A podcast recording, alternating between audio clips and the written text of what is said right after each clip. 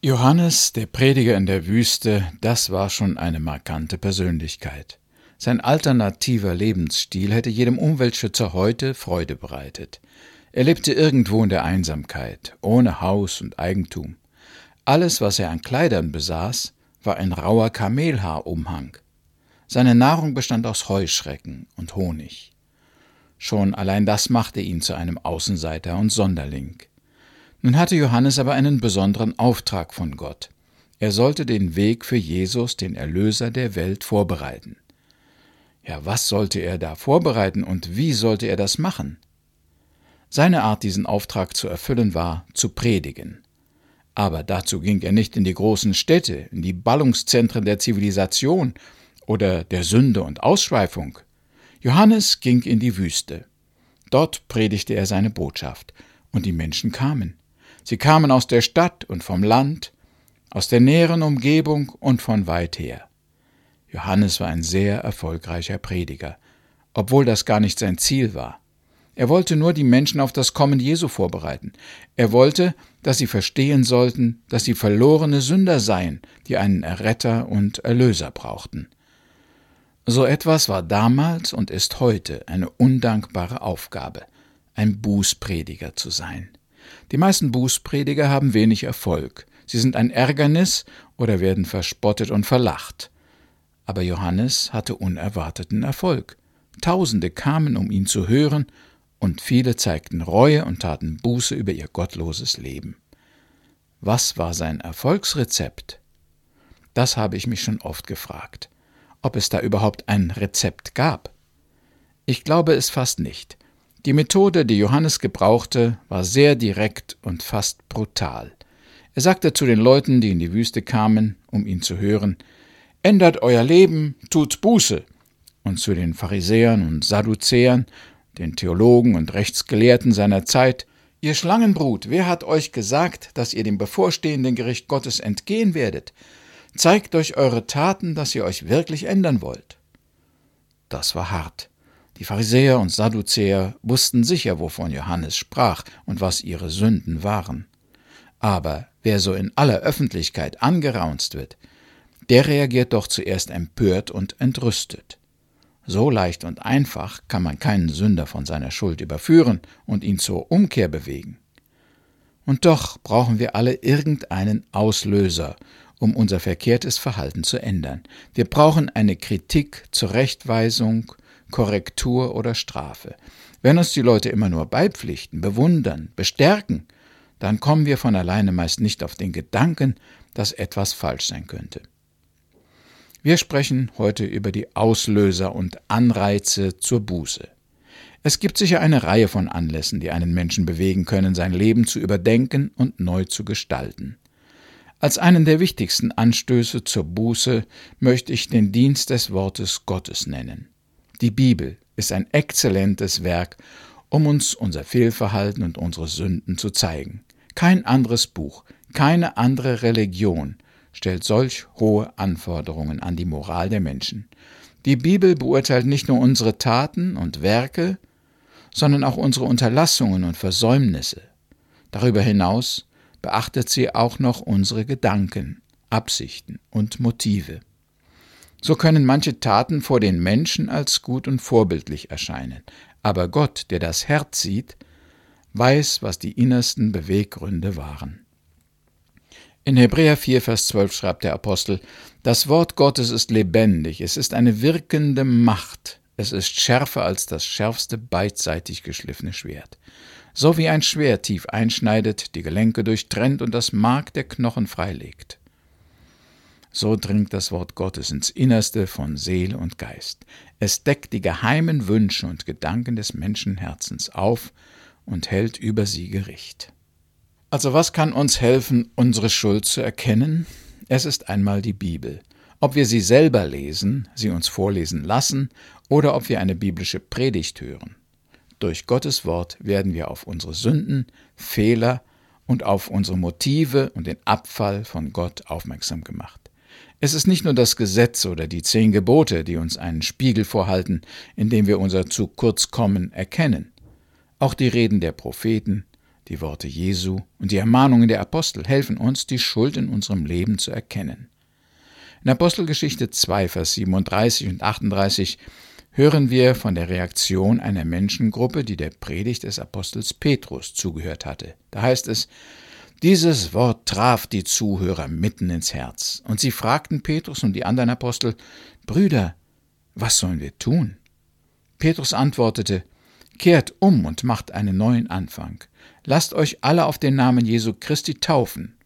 Dann wird Gott euch eure Schuld vergeben und euch seinen Heiligen Geist schenken. Viele nahmen seine Worte zu Herzen und ließen sich taufen. Soweit das Zitat. Wir sehen, wie die Einzelnen zur Umkehr und Buße bereit wurden, wie sie aber den Anstoß durch das Wort Gottes brauchten. Nun geht es aber nicht immer so einfach. Viele Menschen wollen sich gar nicht auf ihre Fehler aufmerksam machen lassen. Sie rechtfertigen und verteidigen sich, sie werden aggressiv oder verschließen sich.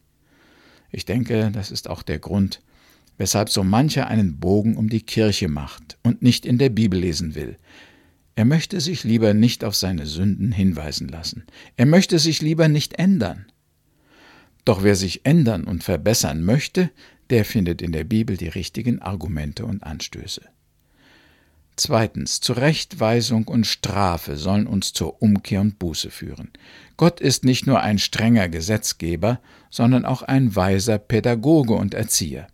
Er meißelt nicht nur seinen Willen und sein Gesetz in Stein, sondern er motiviert uns auch danach zu leben. Er hilft uns durch wohl dosierte, disziplinarische Maßnahmen. So gebraucht er auch durchaus Strafen, um uns zur Umkehr zu bewegen. In Offenbarung 3, Vers 19 heißt es, Wen ich liebe, den erziehe ich mit Strenge. Macht also ernst und kehrt um. Die manchmal strengen Erziehungsmaßnahmen Gottes können irgendwelche Probleme in unserem Leben sein. Krankheiten, Verluste, Enttäuschungen oder Leiden.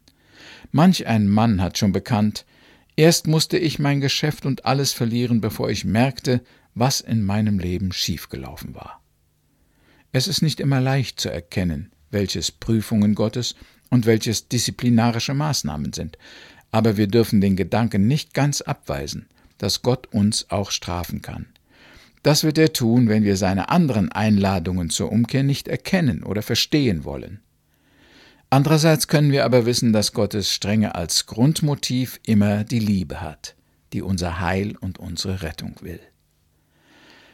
Drittens, auch Gottes Güte kann uns zur Umkehr bewegen. In Römer 2, Vers 4 schreibt Paulus an die Gemeinde, Verachtet ihr seine große Freundlichkeit, Nachsicht und Geduld? Merkt ihr nicht, dass Gott euch durch seine Freundlichkeit zur Umkehr bringen will? Aber ihr seid voll Trotz und nehmt seine Güte nicht zu Herzen. Damit macht ihr die Strafe nur noch schwerer, die euch an Gottes Gerichtstag trifft. Auch die Güte Gottes soll uns zur Buße bewegen. Manchmal wundert man sich, was gottlose, bösartige Menschen offenbar alles tun dürfen, ohne dass Gott ihnen Einhalt gebietet und dazwischen fährt. Warum greift Gott nicht ein, fragen wir dann. Warum lässt Gott das alles zu? Eine Antwort könnte sein, dass Gott dem Sünder Geduld und Freundlichkeit erzeigen will. Dadurch soll er zur Buße finden. Wer weiß, wie lange Gott schon mit dir Geduld gehabt hat und wie viel Gutes er dir getan hat, aus dem einzigen Grund, dich doch endlich zur Einsicht zu bewegen und zu einer Änderung in deiner Einstellung oder deinem Verhalten. Ein weiterer Auslöser für eine Umkehr kann das Erkennen der Heiligkeit Gottes sein. Normalerweise machen wir uns ja nicht so viel Gedanken um Gott und seine Eigenschaften und Anliegen, aber doch kann es Momente in unserem Leben geben, wo wir ganz massiv mit Gottes Größe und Allmacht konfrontiert werden. Ich denke da an Petrus, als er einmal fischen ging und sehr erfolglos war. Jesus befahl ihm daraufhin, das Netz noch einmal auszuwerfen. Und Petrus fing zu seiner großen Überraschung eine außerordentlich große Menge Fische. Angesichts dieses Erfolges, ja dieses Wunders, fiel Petrus vor Jesus auf die Knie und rief Herr, geh fort von mir, ich bin ein sündiger Mensch. Ich finde das eine ungewöhnliche Reaktion. Als Petrus in diesem Wunder die Macht und Heiligkeit Jesu erkannte, empfand er nicht zuerst Freude und Dankbarkeit, sondern Schuldgefühle. Er merkte, wie groß die moralische Distanz zwischen dem Sohn Gottes und ihm war. und seine spontane Empfindung war Schuldbewusstsein, Sündenerkenntnis und Buße. Oder nehmen wir Hiob, den leidgeprüften Mann aus der Bibel. Über viele Kapitel diskutiert er mit seinen Freunden über die Ursache seiner Leiden und Not. Und obwohl sie alle gute oder weniger gute Erklärungen und Argumente haben, finden sie keine befriedigende Antwort auf die Frage nach Hiobs Leiden. Erst ganz am Schluss des Buches begegnet Gott dem Hiob und stellt ihm ein paar Fragen. Da wird der Hiob ganz still und klein und sagt in Kapitel 42, Vers 5 und 6, ich kannte dich ja nur vom Hören sagen. Jetzt aber hat mein Auge dich geschaut. Ich schäme mich für alles, was ich sagte. In Staub und Asche nehme ich es zurück. Ich weiß jetzt, dass dir nichts unmöglich ist. In meinem Unverstand habe ich geredet von Dingen, die mein Denken übersteigen. Nachdem Hiob Gott begegnet war, erkennt er seine Begrenztheit, seinen Unverstand und seine Sünde. Dem großen Propheten Jesaja ging es ähnlich. Im sechsten Kapitel seines Buches berichtet er: Es war im Jahr, als König Usia starb. Da sah ich den Herrn. Er saß auf einem sehr hohen Thron. Der Saum seines Mantels füllte den ganzen Tempel. Er war umgeben von mächtigen Engeln. Jeder von ihnen hatte sechs Flügel. Die Engel riefen einander zu: Heilig, heilig, heilig ist der Herr, der Herrscher der Welt die ganze Erde bezeugt seine Macht.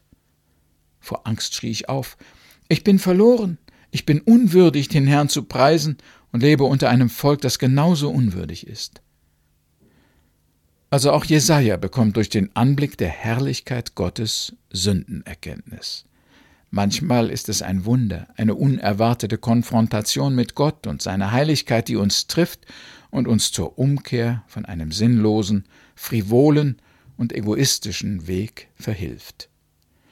Wir brauchen einen Auslöser zur Buße. Entweder eine große Not oder ein Wunder, vielleicht auch einen heftigen Streit, eine deutliche Kritik, eine disziplinarische Maßnahme, vielleicht eine Sünde oder einen Fall, der uns zum Erwachen bringt. Oder so einen Mann wie Johannes, der die Leute in der Wüste sehr direkt zur Umkehr aufrief. Es ist zu unserem eigenen Vorteil, wenn wir dann verstehen, was Gott von uns will und wenn wir bereit sind, umzukehren und Buße zu tun. Allerdings müssen wir auch zugeben, dass solch eine grundlegende Richtungsänderung in unserem Leben viel Kraft und Disziplin erfordert. Ja mehr noch, sie ist fast unmöglich.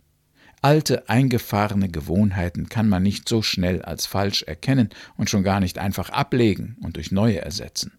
Dazu brauchen wir Gottes Kraft, und erneuernden Einfluss. Eine wirkliche Buße mit den folgenden Taten ist ohne Gott nicht möglich.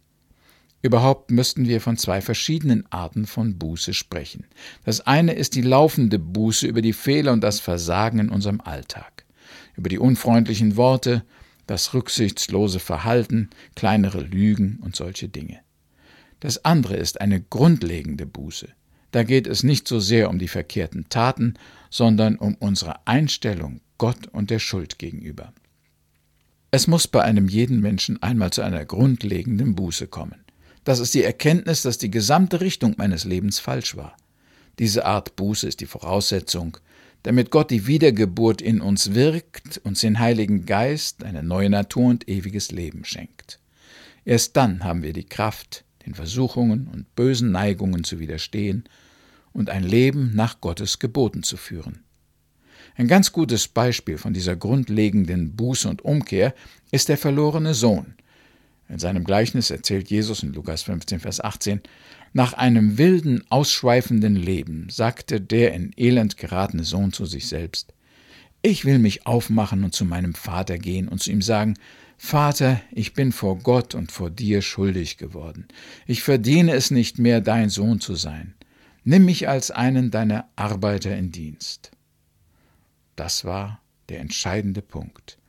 Mit diesem verbalen Schuldbekenntnis des undankbaren und verschwenderischen Sohnes beginnt die Umkehr, denn gleich darauf folgt auch die Tat.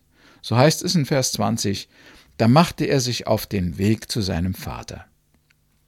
Er verließ seinen alten, gottlosen Lebenswandel, wandte sich von der Sünde ab und schlug eine neue Richtung ein. Diese Umkehr führte wohl in die Demütigung und den Zerbruch, aber sie führte auch zum Vater. Das hat dem verschwenderischen Sohn sicher eine große Last von den Schultern genommen und ihn von Sorgen, Angst und Selbstanklage befreit. So ist Bekenntnis der Schuld und Umkehr auch immer ein großer Segen.